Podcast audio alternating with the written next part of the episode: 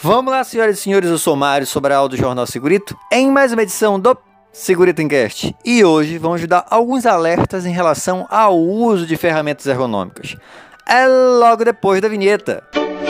Segurito, segurito, segurito, segurito, segurito, segurito, segurito, segurito. Encast.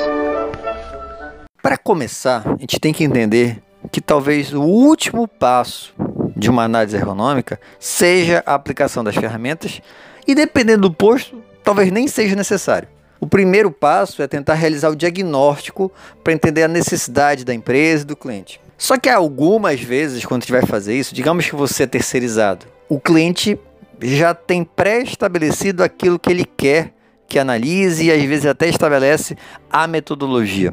Isso é um problema porque não necessariamente ele realmente sabe o que tem que ser feito e não necessariamente a metodologia que ele está utilizando está correta para a situação. Então, a gente vai ter que ter uma negociação aí nessa história. Porque uma ferramenta dificilmente vai ser o suficiente para encontrar a resposta que a gente precisa em relação ao posto. A ferramenta deve ser utilizada em combinação com a sua experiência, com o seu conhecimento. É isso realmente é que vai fazer com que a gente consiga identificar as broncas. Ferramenta, como o próprio nome diz, é só uma ferramenta. Ela vai lhe auxiliar, ela não vai identificar nada. Agora, Lógico, tem vantagem também. Na hora que você aplica uma ferramenta, você tem uma abordagem, né? E essa abordagem, se você explica para uma outra pessoa, para um profissional, fica mais fácil dele entender, interpretar e criticar. A gente tem ali um método que pode ser entendido, inclusive por não especialistas. Não, uma pessoa que não seja especializada na área de ergonomia, se você explica, ela pode lhe auxiliar nessa coleta de informações, ela entendendo o método. Isso aí com muitas aspas, tá? Mas eu estou dizendo que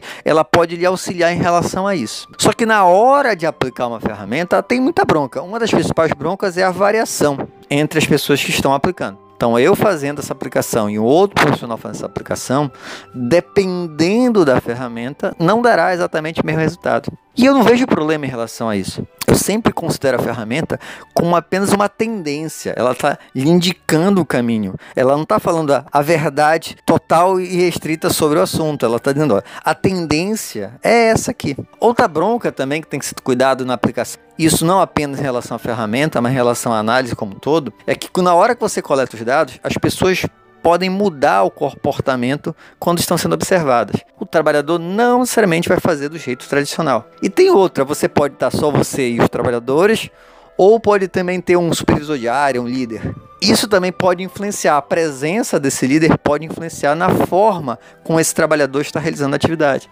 E percebe que isso não tem nada a ver com a ferramenta. E vai influenciar no resultado da ferramenta. E quem é que vai escolher? Quem deveria escolher qual a ferramenta mais apropriada?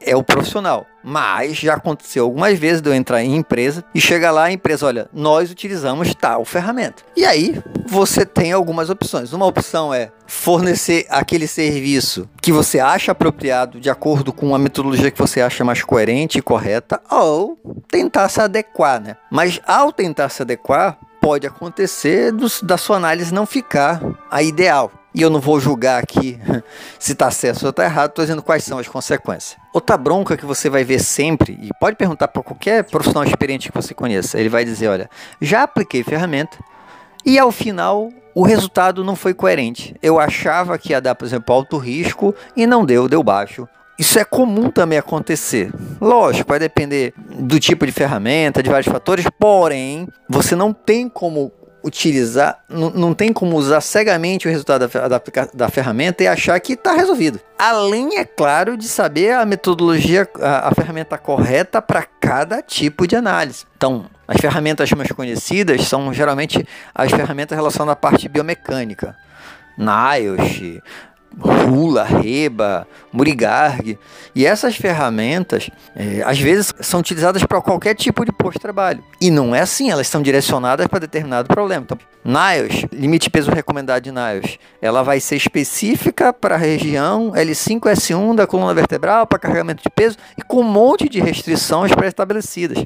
Entender a metodologia e aplicar a correta de acordo com o posto de trabalho, isso nem sempre é considerado e aí já acabou toda a sua análise nesse momento. não seguir este procedimento, você não tem o respaldo técnico da ferramenta. Então você tem que tomar muito cuidado nessa aplicação. Então, podemos usar as ferramentas, elas são importantes, só que elas precisam ser utilizadas como o nome fala. São apenas ferramentas com o objetivo de lhe auxiliar numa análise mais profunda que depende do seu conhecimento e não do resultado da ferramenta. Espero que tenham gostado. Se gostaram, já sabe, né? Curte, compartilha. E tem alguma dúvida ou sugestão de pauta? É só mandar um e-mail para sobralj@hotmail.com.